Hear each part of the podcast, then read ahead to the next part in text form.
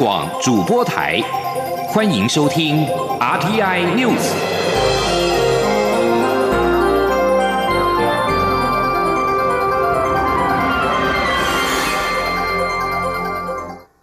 各位好，我是主播王玉伟，欢迎收听这节央广主播台提供给您的 RTI News。今天是二零一九年十月一号，新闻首先带您关注香港情势。在中共建政十一七十周年前夕，香港警方再度大规模逮人。警方公布，过去周末共拘捕了示威者一百五十七人，年龄介于十二到六十三岁。此外，尽管民政发起的十月一号集会游行遭到驳回，但民主派将接手，按照民政原本的路线上街游行。在十一前最后一个周末，香港二十八号、二十九号都有民众上街示威，过程当中屡屡与警方发生冲突，并遭到逮捕。香港警方表示，上个周末警方使用了三百三十二枚催泪弹、三百零六枚橡胶子弹、九九十五枚布袋弹以及七十九枚海绵弹，并且指示威者也投掷了一百多个汽油弹。路透社三十号引述外国使节与国安分析家报道，在十一中共建政七十周年纪念日之前，三名驻港外国使节指出，中国驻港部队人数已经由原本的三千至五千人暴增为一万至一万两千人。这是中国为了防范全球金融中心香港反送中动荡的可能恶化所采取最显著的举动。而为了要求港警公布八三一太子站事件，有网友发起九三零佩佩星星和你托人链行动，以尖沙咀钟楼为起点，港铁太子站为终点。昨天在活动最后，仍有不少民众聚集在太子站外的旺角警局前面，高呼口号，要求八三一真相。而到昨天午夜，警方举蓝旗和举旗示警之后，仍有不少民众不愿意散去。前天记者郑祥云、詹婉如在香港的采访报道。香港网民发起“九三零 PP 星星和你拖”行动之后，九月三十号晚间七点半不到，就有不少民众下班后受到网络的号召，自发性的赶到尖沙咀中龙集合，人手一支在反修例事件中网络爆红的贴图 PP 公仔，沿弥敦道筑起人链至港铁太子站，以纪念八三一太子站事件。上班族 Grace 特别将 BP 公仔变装，戴上头盔与面罩，成为代表此次青年示威者和平非暴力的象征，以支持学生的示威行动。我们经常用这个来来代表我们的学生和呃示威者，呃，这抵抗政府的象征。所以他现在手上拿着一个旗帜，上面写的是什么？他的意思是说，哎，我们在争取自由和，哎，我们希望呢更多人可以哎哎支持我们这争取自由。另有民众发挥创意，以纱布包住公仔的右眼，声援在示威中遭警方伤眼的女性，更穿上光复香港时代革命的上衣，拿着“还我真相，Never Forget” 标语。人链活动最后的终点是在港铁太子站，主要是八月三十一号，香港警方速龙小队冲进太子站月台，以警棍制服多人进行拘捕之后，坊间流传有人离奇失踪及死亡。虽然警方多次重申在太子站并无任何死亡案件，但仍有不少人连日在太子站外献花祭拜。央广记者在现场观察，截至九月三十号午夜，仍有不少民众在太子站外的旺角警署聚集。过程中，示威者向远景照镭射光，远景则以强光反击。在警方高举蓝旗与橘旗示警之后，仍有民众在现场不愿散去，坚持警方应公布八三一太子站事件始末。央广记者郑祥云、张婉如香港采访报道。而今天十月一号是中共建政满七十周年，中国官方三十号在北京举行了晚宴，卸任总书记江泽民、胡锦涛均未出席，但高龄一百零二岁的前中共政治局常委宋平以及前中国国务院总理温家宝等人却有出席，引起外界的揣测。根据央视新闻联播画面，除了当年提拔胡锦涛踏入仕途的宋平有出席之外，现年八十五岁的前中国全国政协主席、当年被视为江泽民政敌的李瑞环也有出席。此外，先前与胡锦涛同为中共政治局常委、现年七十七岁、与胡锦涛同龄的温家宝，以及吴邦国、贾庆林、李长春等人，也都出席在晚宴现场。而另外一方面，先前曾被海外华文媒体传出涉贪被调查的中前中国国家副主席李元朝，以及前中共中央军委副主席范长龙，也都出席了这场晚宴。而美国总统川普三十号发出一连串推文，除了祝贺中共建政七十周年，也表示华府已经意识到中国企图超越美国的野心，并表示在他的带领之下，美国终将赢得最后胜利。川普在推特当中谈到中国贸易陷入混乱时，表示中国力促一个冷静理性的解决办法，而中国的表现非常糟糕。然而，美国在他的领导之下，经济表现持续屡屡创新高。就算民主党人什么都没做，而美国正开始而已。川普另外提到，多年后，美国终于意识到，北京想要超越美国，成为二十一世纪经济与军事超级强权的计划及野心，而美国总算加以回应。川普强调，美国正在赢得胜利，将会获胜。中国不该毁坏美中之间的协议。他最后并且祝贺中共生日快乐。而中共总书记习近平三十号在晚宴当中表示：“祖国统一是大势所趋、大义所在。”我大陆委员会在昨天晚间表示，这是中共包装独裁、转移治理危机的口号，呼吁对岸勇敢的把民主还给人民。中国官方举行见证七十周年晚宴，习近平在会中发表谈话时表示，要坚持一个中国原则以及九二共识，推动两岸关系和平发展，深化两岸经济文化交流合作，造福两岸民众。对此，陆委会在昨天晚间透过新闻稿表示，九二共识在今年习五条提出之后，已经和一国两制牢牢绑在一起，没有中华民国生存的空间。香港情势更证明了一国两制是中共不愿意信守的虚伪承诺。陆委会指出，对岸领导人惧怕民主与民心隔阂，所谓统一的大势大义，其实只是包装独裁的口号，只是转移内外治理危机的质疑。呼吁对岸在专制集权七十年之后，勇敢的把民主权利还给人民。继续要关心的是台风的最新动态。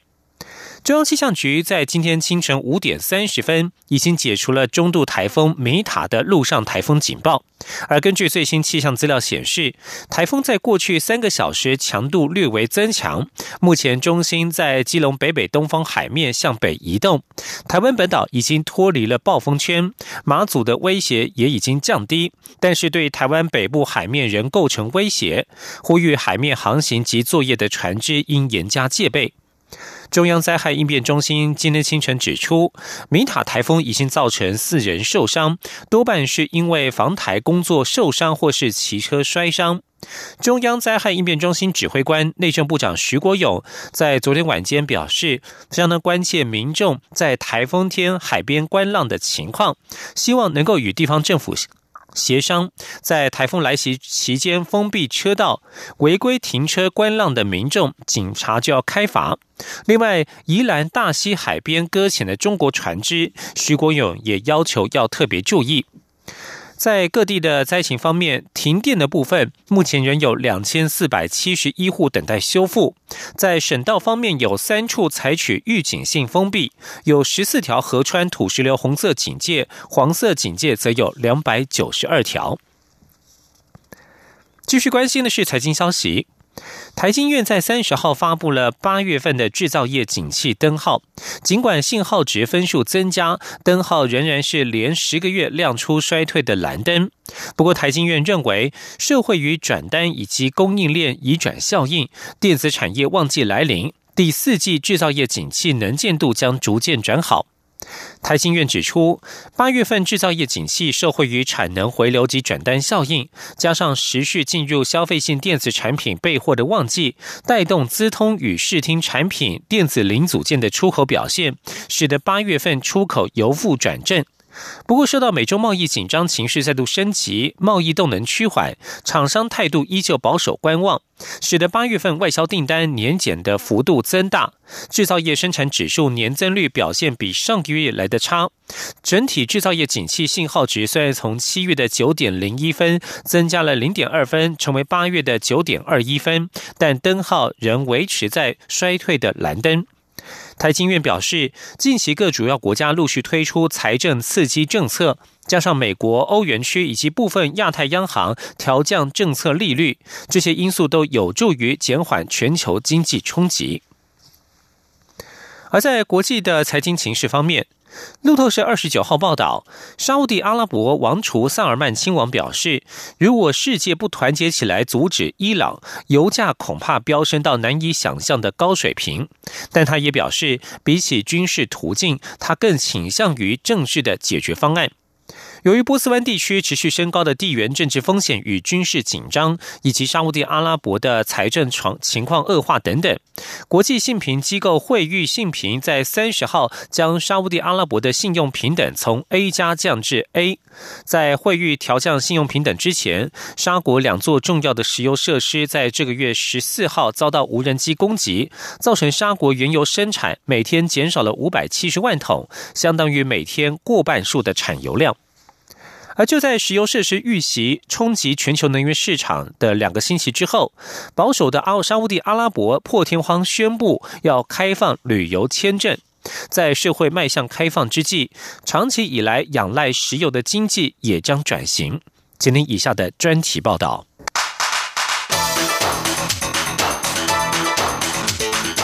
专题报道。沙地阿拉伯过去两年来出现许多前所未见的改革，从取消女性开车禁令、解除长达三十五年的电影院禁令，到如今宣布开放旅游签证，让外国观光客能够一饱眼福，褪下这个神秘国度的面纱。这一切都是沙国王储萨尔曼亲王愿景二零三零改革计划的一部分。为的是就后石油时代做好准备。萨尔曼亲王二零一七年才被立为王储，但为了降低国家对出口石油的依赖，由他主导的愿景二零三零，早在二零一六年四月就已经通过。内容包括把沙地阿美石油公司部分民营化，并提高女性在劳动市场扮演的角色，以及大力投资娱乐事业。借此提振国内支出，为推动改革大计，为后石油时代预做准备。这个在能源市场呼风唤雨的国家，首要之务就是拼经济转型，并且打破旧日陈疴。而一连串提高女权的行动，正是为了预告沙国社会将走向现代化，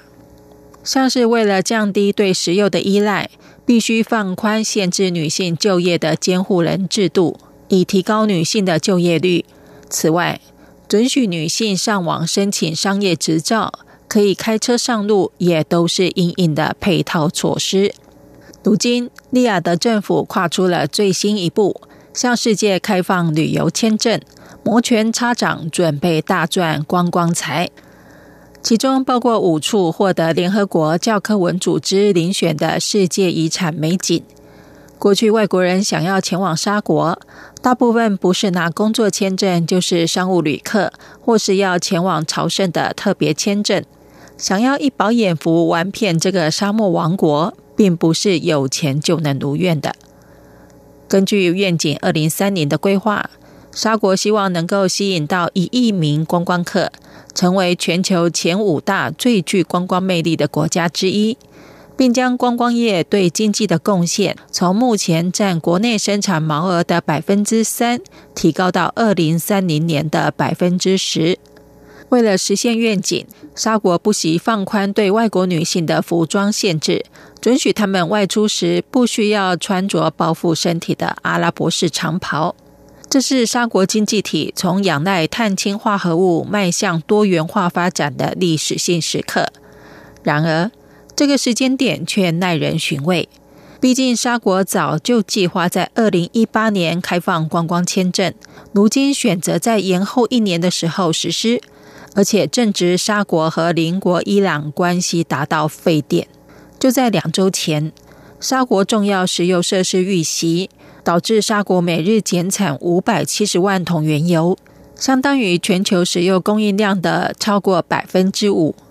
不但全球油市飙涨。美日等国一度考虑动用战备储油，中东甚至为之风起云涌，战火一触即发。在这之前，或许很少人会料到沙国石油命脉竟会遭到如此重创。光是沙国和伊朗之间的明枪案件，就已经让许多投资人对地区不稳感到忧心忡忡。而沙国异议记者哈绍吉遭到残忍杀害，即将届满周年，更对沙国形象不利。特别是美国中央情报局的调查指出，萨尔曼亲王和这起震惊世人的凶杀案脱不了关系。就算利雅得当局矢口否认，也难以抹去这个美丽国度因为政治而蒙上的阴影。在这种情况下，沙国创造历史，破天荒开放观光签证，或许正是一张利人利己的好牌。既可以在石油重镇受创、地缘政治紧张之际开源转型，又能赢得迈向现代化的开放民生，转移国际社会一面倒的批判谴责。对萨尔曼亲王也可以说是一石二鸟了。以上专题是由吴宁康编撰播报，谢谢收听。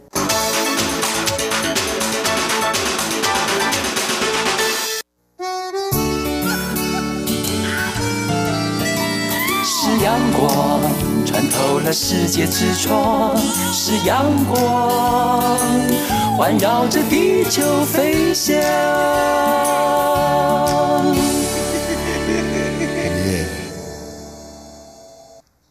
各位好，我是主播王玉伟，欢迎继续收听新闻。香港歌手何韵诗二十九号参与。停港游行的时候遭人泼漆，警方逮捕涉案男子胡志伟以及梁太富，在昨天移送台北地检署。检方复讯之后，将两人声押禁见。台北地方法院在昨天晚间裁定，胡姓男子以新台币二十万元交保，梁姓男子以十万元交保。警政署在昨天晚间表示，相关的证据显示幕后教唆者尚未到案，两名嫌犯交保恐有串证湮灭证据之余，专案小组将建请承办检察官对此案及时提出抗告，以利追系共犯及后续侦查，以防止再次从事暴力犯罪。何韵诗来台参加游行时遭人泼漆，刑事局与台北市警局组成了专案小组负责侦办。警政署长陈家清三十号表示，这是一个有预谋、有计划的组织性犯罪行为。目前共到案九名嫌犯，但后续还是会持续严查严办到底，绝不让犯罪分子逍遥法外。前天记者王兆坤的采访报道。警政署长陈家清表示。经过连夜侦讯并搜索新北市一个处所，查扣统促党识别与犯案工具，涉案胡姓嫌犯在该地点策划本次暴力攻击行动，且依证据显示，此案是一起组织性犯罪。他说：“本案是一个有预谋性、计划性，还有组织性的一个犯罪行为。那相关参与这个。”活动行动的一个共犯，目前到案的已经有七位，加上胡姓、梁姓两位，已经有九位。那检察官也要升升升压相关的刑犯。陈家清强调，专案小组针对统促党可能涉案人员，一定会严查严办到底，绝不让这些犯罪分子逍遥法外。北市刑大也表示。后续会根据相关证据继续追查共犯及幕后主使者。此外，针对其他县市发生的黑道帮派分子开枪滋事等暴力行为，陈家清指出，警政署展开的全国扫黑行动，一定要让人民免于遭受黑道帮派恐吓。所有警察同仁会全力以赴，让人民安居乐业。中央广播电台记者王兆坤台北采访报道。而香港歌手何韵诗来台参加台港大游行，内政部长徐国勇今天表二三十号表示，何韵诗持加拿大护照入境时有报备参加合法的集会游行，外界不必质疑其合法性。徐国勇也表示，何韵诗的情况和中国学者李毅完全不同。这李毅公然说要武力解放台湾，明显破坏国家安全。今天记者王维婷的采访报道。香港歌手何韵诗二十九号参加台港大游行时被泼漆抗议，外界质疑何韵诗持加拿大护照以观光名义入境台湾，却参加台港大游行是否违反相关规定？对此，内政部长徐国勇三十号表示，台湾已经将联合国两公约国内法化，外国民众在台湾合法停留居留期间，参加合法集会游行的权利应该受到保障。徐国勇表示，何韵。律师入境时也有报备会参加台港大游行，一切合法。徐国勇说：“所以其实他入境台湾的时候，那他也有报备，也就是说，我们也有问他说你来台湾的目的，他有提到要参加这个游行，所以这是经过报备，那是合法。那再来第三个，他虽然是加拿大的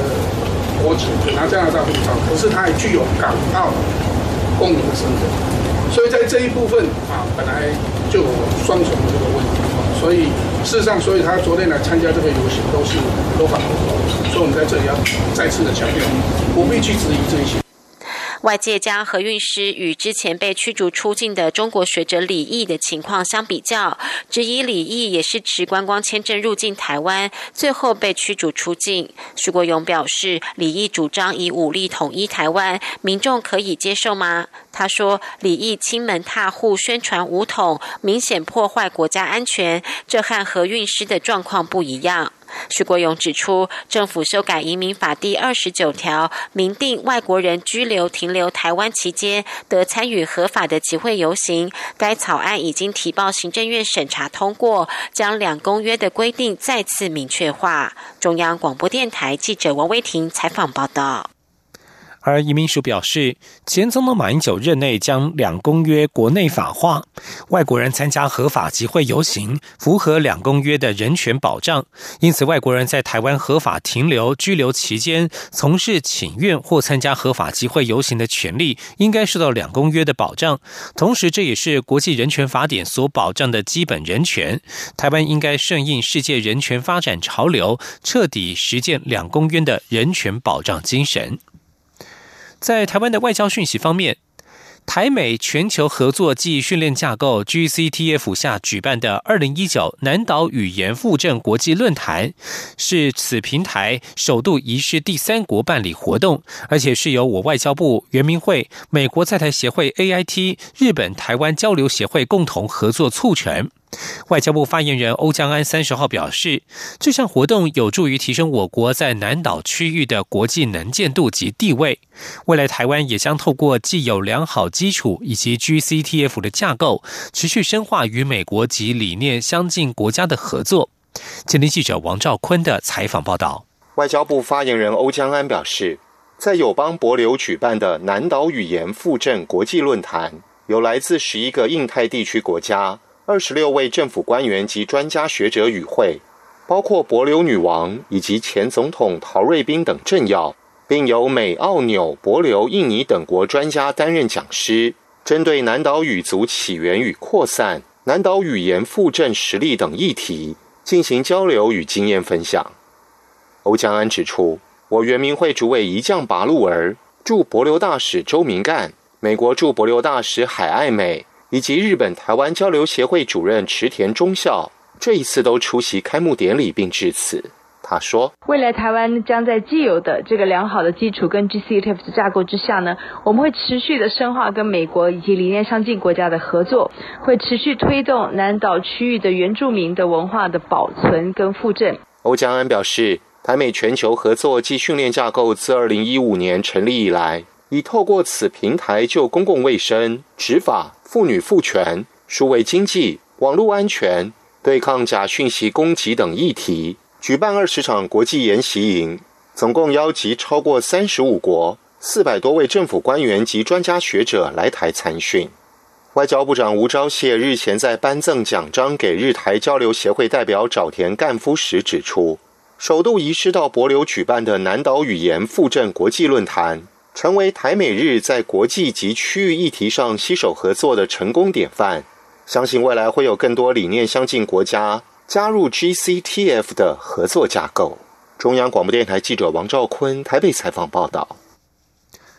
台湾民主观光列车在三十号举行了发车仪式。交通部长林佳龙表示，与其在国际会议讨论民主，不如实际带着外宾搭火车，体验台湾这块土地上所发生的民主故事。利用铁路串联台湾的民主成就与文化，民主可以很观光，观光也可以很民主。由林佳龙发起、台湾智库光和基金会以及台湾国家政策协会共同筹办的台湾民主观光列车，邀请来台参加全球直接民主论坛上百名国际专家搭乘，也招募十八至三十五岁的台湾青年朋友与外宾一起搭乘，游览台湾各地具代表性的民主地景。林佳龙表示，列车停靠台北站、万华、桃园、新竹、台中、嘉义、台南与高雄等站。以台北站而言，曾经发生独台会事件，抗议刑法一百条，学生们曾经在此静坐。而万华火车站、龙山寺附近，过去也有很多的演讲。甚至是民主香肠，往南有中立事件等说不完的民主故事。林佳龙说：“这样的体验，透过民主观光列车，外宾们自己会有答案。离开台湾之后，可以做台湾最好的民主观光宣传大使。”继续要关注的是国际消息。加拿大总理杜鲁道三十号表示，加国正在与美国商谈如何减少两国对中国稀土元素的依赖程度。稀土是制造高科技产品的重要矿物。杜鲁道表示，在最近一次会见美国总统川普时，他强调加拿大拥有许多现代科技所必需的稀土矿。杜鲁道强调，加拿大是一个坚定的盟邦，能够可靠的供应稀土矿物，而许多这类矿物目前是来自于中国。杜鲁道表示，保证加拿大能够可靠的供应这些科技上重要的矿物，符合加国的利益，而加国政府正在领导相关的洽谈。而杜鲁道在发表这项谈话之前，加国《环球邮报》报道，加国正与美国拟定计划，减少双方对中国所产生的锂、铀、铯与钴等稀土矿的依赖。新闻所关心的是体育消息。台湾男神陈奎如在今天凌晨在世界田径锦标赛男子一百一十公尺跨栏预赛跑出了十三秒五七的成绩，虽然未达奥运参赛标准，但仍以分组第三晋级准决赛，预计将在三号凌晨上阵，争取决赛及奥运的门票。陈奎如曾经在今年五月台湾国际田径公开赛、九月的日本富士山北离田径赛男子一百一十公尺跨栏，分别标出生涯最佳的十三秒三四、次佳的十三秒三六，距离东京奥运参赛标准十三秒三二，分别只有零点零二秒以及零点零四秒的差距。而这次的世锦赛一百一十公尺跨栏预赛分为五组进行，每组取前四名以及择优四名选手，共二十四名好手晋级准决赛。陈奎如被安排在压轴登场。同组较劲的选手包括二零一六年里约奥运男子一百一十公尺跨栏的银牌西班牙选手奥迪加。陈慧如预赛跑出十三秒五七，以分组第三晋级准决赛，将在三号凌晨再度登场，仍有机会挑战奥运参赛标准，同时将力拼决赛的门票。以上新闻是由王玉伟编辑播报，相关新闻内容欢迎上央广网站点选收听。我们的网址是 triple w 打 r t i 打 o r g 打 t w，这里是中央广播电台台湾之音。